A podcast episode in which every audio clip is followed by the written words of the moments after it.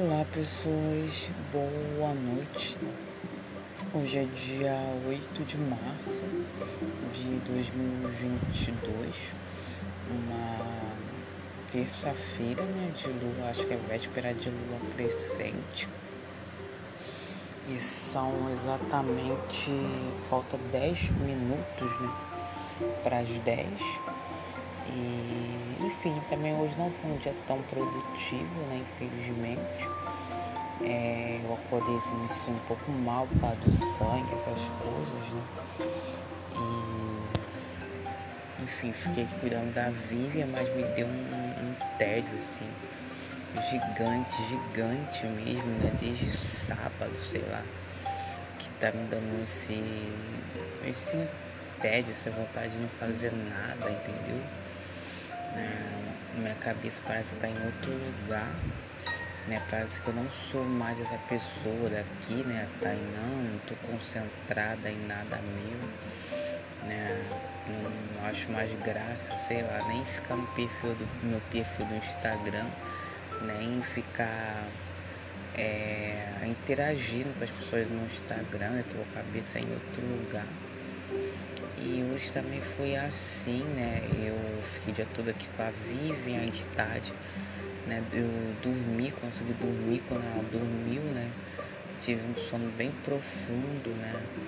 É, pra fazer um detoxzinho, né?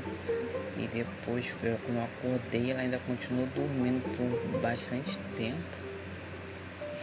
E olha que eu dormi bastante, né? É, dormi bastante mesmo. E aí com muito esforço eu consegui dar banho na flor, dei banho nela, né? Aí eu tava fazendo os, as atividades da psicóloga, só que ela não pôde atender hoje, né? É, enfim, aí foi um dia meio que zerado, né? Botei mais roupas minhas lá de, de molho, entendeu? Tomei um banho de tarde, agora fiquei aqui vendo, fiquei entretida com esse negócio de BBB. Né? Enfim, falta um pouco, hoje é dia 8, né? Falta sei lá quantos dias pra prova. É, de 8 para 20 dá quanto? Dá uns 10 dias, né? E mais, deixa eu ver, uns 10 mais alguns dias, que eu não sei. Uns 12 dias, sei lá. É, aí eu assim, eu. Assim, eu tô satisfeita com as coisas que eu tô lendo, né? Muita coisa nova que eu tô aprendendo, mas aí até isso se, a, se sedimentar mesmo na minha cabeça, assim, né? Até eu conseguir é, entender assim a, o encadeamento mesmo das ideias, entendeu?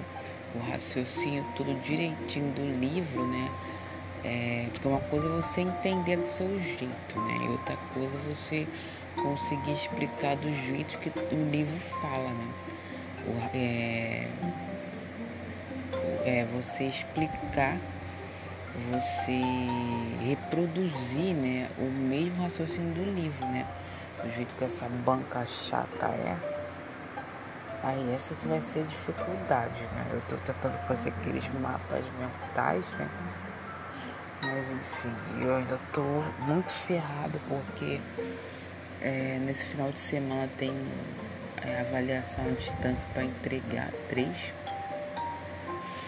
E eu não sei nem mais o que vai ser da minha vida, cara, porque é, se eu não conseguir entregar esse, esses trabalhos dessa faculdade aí de pedagogia, não conseguir botar essa faculdade aí no eixo, cara eu não sei nem mais o que vai ser do meu futuro.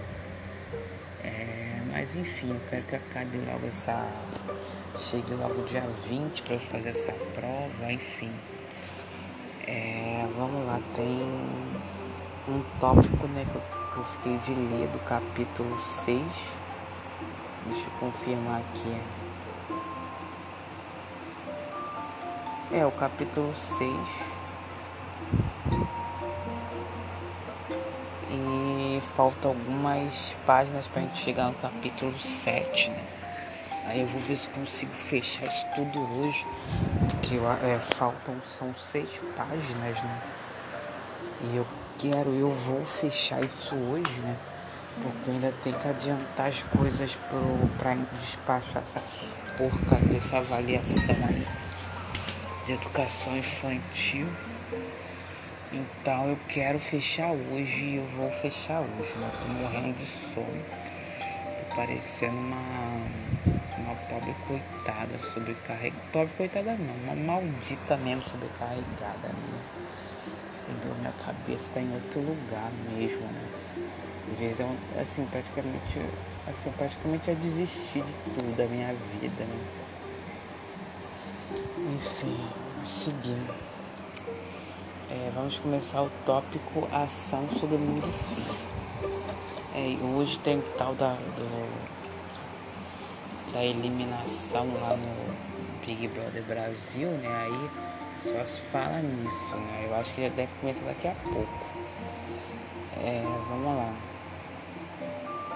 Aí eu tô entretida com isso, né? Tá, agora vamos lá. É, ação sobre o mundo físico. No outro tópico nós estávamos falando, né, mais uma vez sobre o campo é, funcional do ato motor, que eu não me lembro do que estava falando. Eu acho que era sobre ah, tá, as funções do movimento, né, que é a função cinética e a função tônica. Tem pouca água aqui. É, os progressos os progressos da atividade cognitiva fazem com que o movimento se integre à inteligência. A criança torna-se capaz de prever mentalmente a sequência e as etapas de atos motores cada vez mais complexos. Integrado pela inteligência, o ato motor. Peraí o ato motor é. Ai, porra. O ato motor sofre um processo de internalização. Que legal, anota aí, Tainá. Interna... Internalização do ato motor. Esta possibilidade de virtualização resulta na redução da motricidade exterior como se fosse uma educação do corpo, né? Uma educação do corpo, né? A consciência corporal, a educação do corpo. O desenvolvimento da dimensão cognitiva do movimento. Olha, não sabia que esse campo é, funcional tinha uma dimensão também cognitiva. Torna a criança mais autônoma para agir sobre a realidade exterior. Diminui a dependência do adulto que antes intermediava a ação da criança sobre o mundo físico.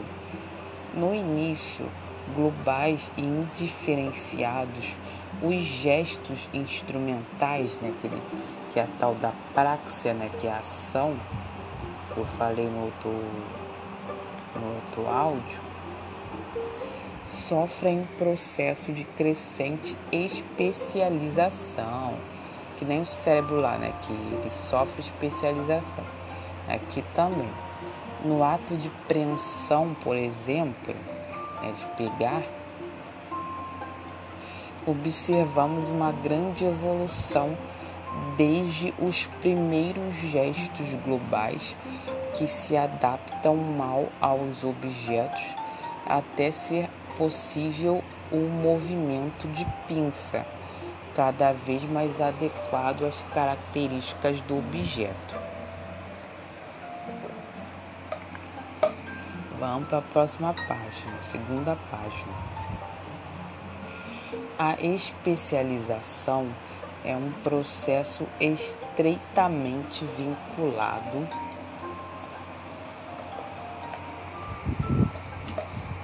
ao ambiente cultural, já que demanda o aprendizado do uso próprio cultural dos objetos. Hum. Nota aí, Tainá. Mas depende também de exercício e maturação. Olha aí.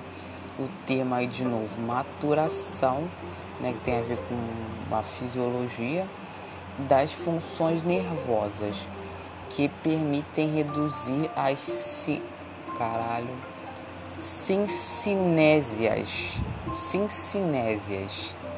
Vamos circular aqui, grifa aí, tá, né? Grifa aí. Movimentos desnecessários que parasitam uma praxa, uma ação, né? Perturbando sua realização adaptada é gradual o processo pelo qual os ato, atos motores se ajustam ao espaço e às situações exteriores. Algumas cenas cotidianas ilustram a forma pela qual as crianças se relacionam com, o, com os objetos. Durante a refeição, é comum que a criança, mesmo sabendo se alimentar sozinha, com competência, use o talher para finalidades outras que não somente a levar comida à boca. É, na aula de, na, lá na faculdade de arte também se falava muito disso, né? Sobre a questão das crianças, né? Que elas é, ressignificam a função dos objetos, né? Por exemplo, muitas vezes é, a gente está acostumado a fazer uso é, já tem aquela função para aquele objeto. Mas uma criança assim que tem toda essa bagagem nova, assim, essa percepção totalmente nova assim do mundo, né? Às vezes uma talher pode servir, sei lá, pode ter outros usos, né? É, que nem uma criança pegar, né, sei lá, uma bolsa e fazer de conta que é, sei lá, um guardanapo, não sei, ou uma coisa para botar na cabeça, entendeu? Ela sempre vai ter fazer esses usos novos dos objetos. Né? Em sua mão, uma caneta não serve só para desenhar, mas também para cutucar o vizinho, para fazer um batuque sobre a mesa, né? Tipo que ela faz com a Vision, faz com lápis de cor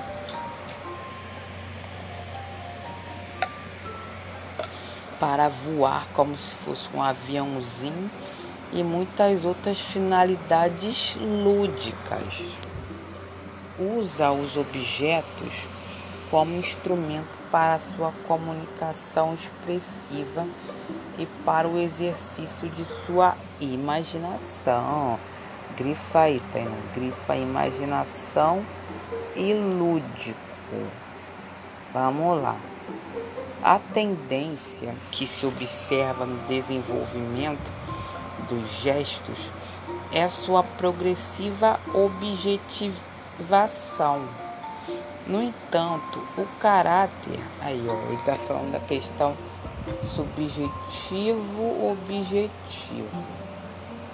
No entanto, o caráter expressivo, isto é, subjetivo, mantém-se predominante na motricidade infantil. Olha aí, grifa aí, caráter subjetivo. Cabe ressalvar que, mesmo no adulto, todo gesto prático, que não fala prático, porra, de função eminentemente executora e voltada para a realidade física, tem sempre um teor expressivo presente na maneira como é realizado. As variações na realização de um mesmo movimento, que pode ser brusco, harmônico, vacilante, decidido, isso a gente também viu lá nas aulas de linguagem, é, linguagem teatral resultam de alterações da atividade tônica, lá da função tônica do tônus, entendeu? Muscular, responsável pela dimensão expressiva da motricidade. Hum, nunca tinha visto esse por esse ângulo não, né? Que a questão tônica que vai responder na, na questão da expressividade, né?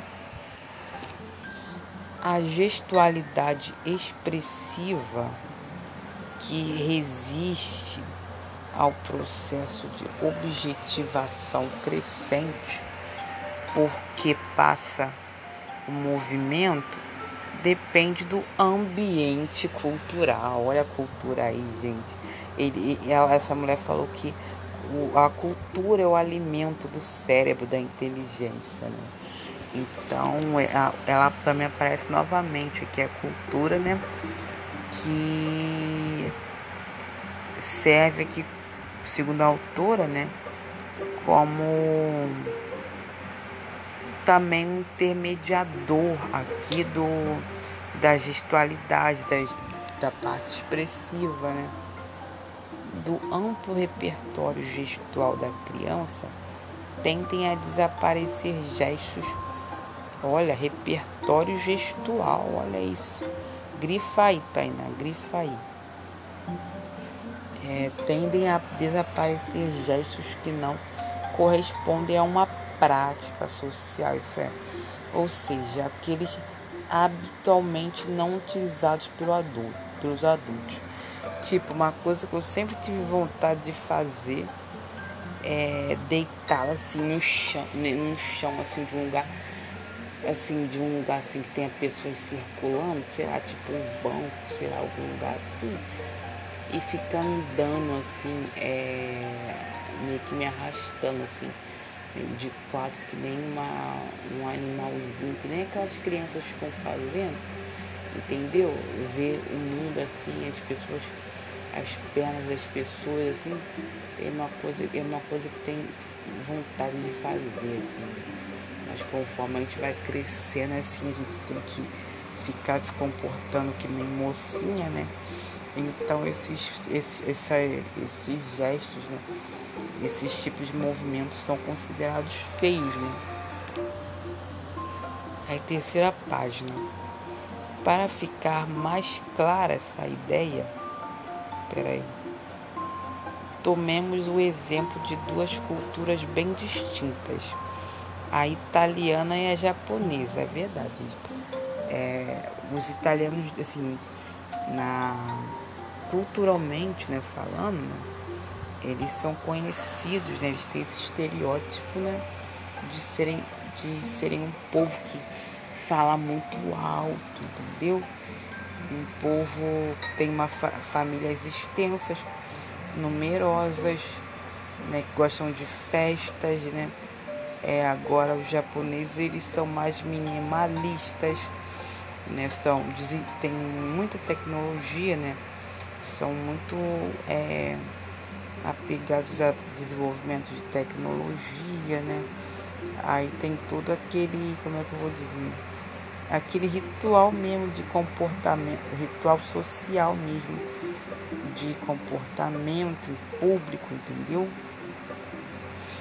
Olha só, é, para ficar mais clara essa ideia, tomemos o exemplo de duas culturas bem distintas, a italiana e a japonesa, e vejamos o uso que fazem da gestualidade expressiva. Sobre os italianos, se diz que eles falam com as mãos. De fato, gesticulam muito enquanto falam e podemos é, até podemos dizer que gesticulam para falar. De tal forma o fluxo das ideias, grifa aí também. Fluxo das ideias parece depender do movimento das mãos e do corpo.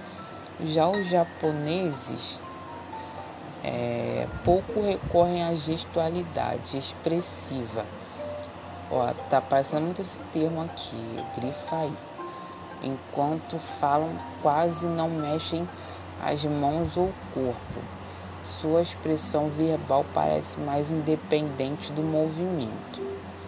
Cada cultura possui especificidades distintas no processo de objetivação e internalização do movimento. É, né? A educação do corpo, né?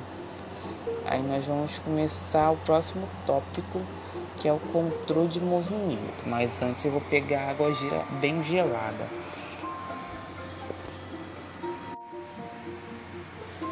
Vamos lá, controle do movimento.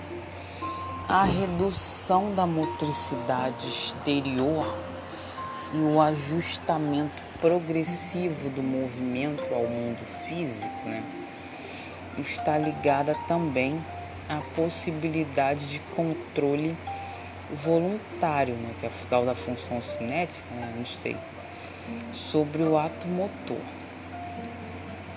Valon chama de disciplinas mentais. Olha, educação do corpo, porra. Se tem educação do olhar, tem educação do corpo. A capacidade de controle do sujeito sobre suas próprias ações. Grifa aí, hein? Disciplina mental. Vou até procurar aqui para ver se tem no, na internet. Disciplina mental.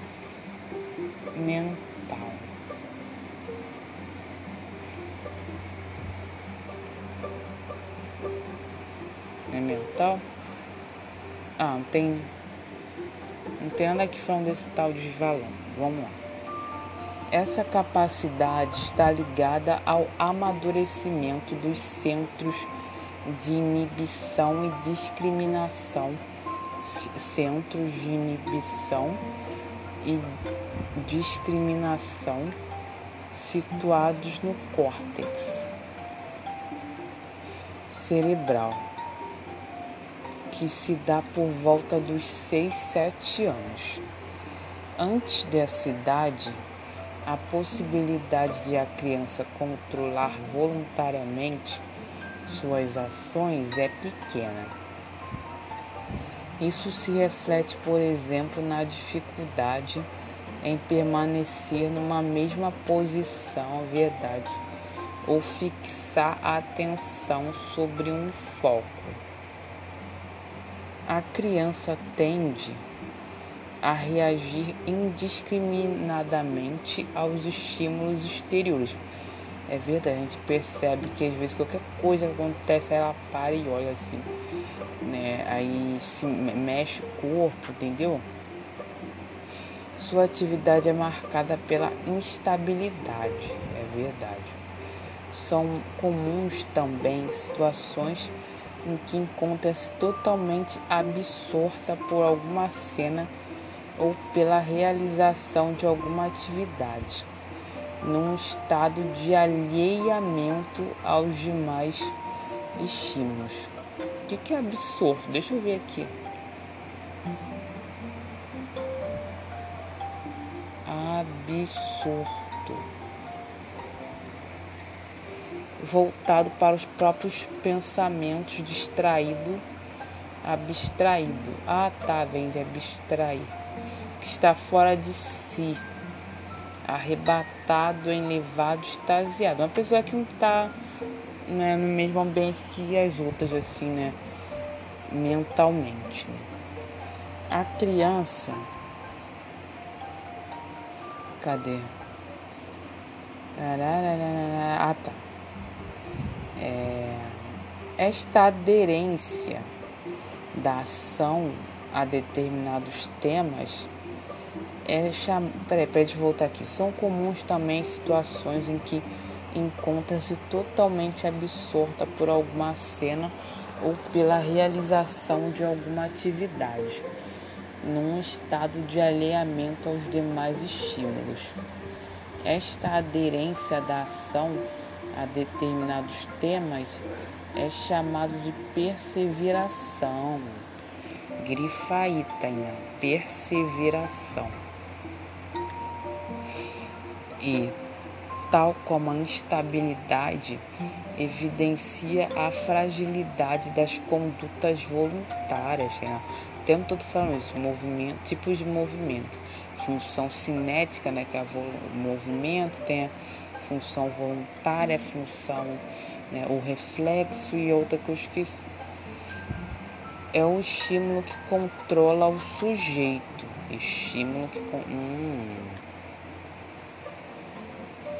com o fortalecimento das condutas voluntárias, o sujeito passa a comandar o estímulo É isso aí. Escolhendo o foco de sua atenção ou, se, ou sentido de sua ação motora. Assim, a criança torna-se mais capaz de se desligar de suas reações espontâneas imediatas, reações espontâneas imediatas e de postergar sua ação, realizando atividades que demandam planejamento. Grifa aí, Tainá. As dificuldades da criança em permanecer parada e concentrada, como a escola exige, é verdade também. Pô, muito difícil. Testemunho que a consolidação das disciplinas mentais é um processo lento e gradual, que depende não só de condições neurológicas, mas também está estreitamente ligada a fatores de origem social, como o desenvolvimento da linguagem e aquisição de conhecimento. Assim, a escola tem importante papel na consolidação das disciplinas mentais. Grifa esse termo que depois a gente vai colocar lá nos mapas mentais, hein? Então é isso, acabou o capítulo 6. É, então no próximo, é, no caso, vou ficar fazendo os, os resumos, né, os mapas mentais desses três últimos capítulos. E no próximo capítulo, que é o 7, né, é, a gente vai ler sobre o pensamento, a linguagem e o conhecimento. É, mas é, antes a gente vai, eu vou fazer tipo um, um mapa mental dessas, desses três últimas, últimos capítulos aqui. Então é isso. Né? Agora que a gente já passou aqui da. A gente já está na segunda metade da página e vamos para o capítulo 7. Então falta mais ou menos 7, 8, 9, 10, 11. Quatro capítulos para terminar esse livro.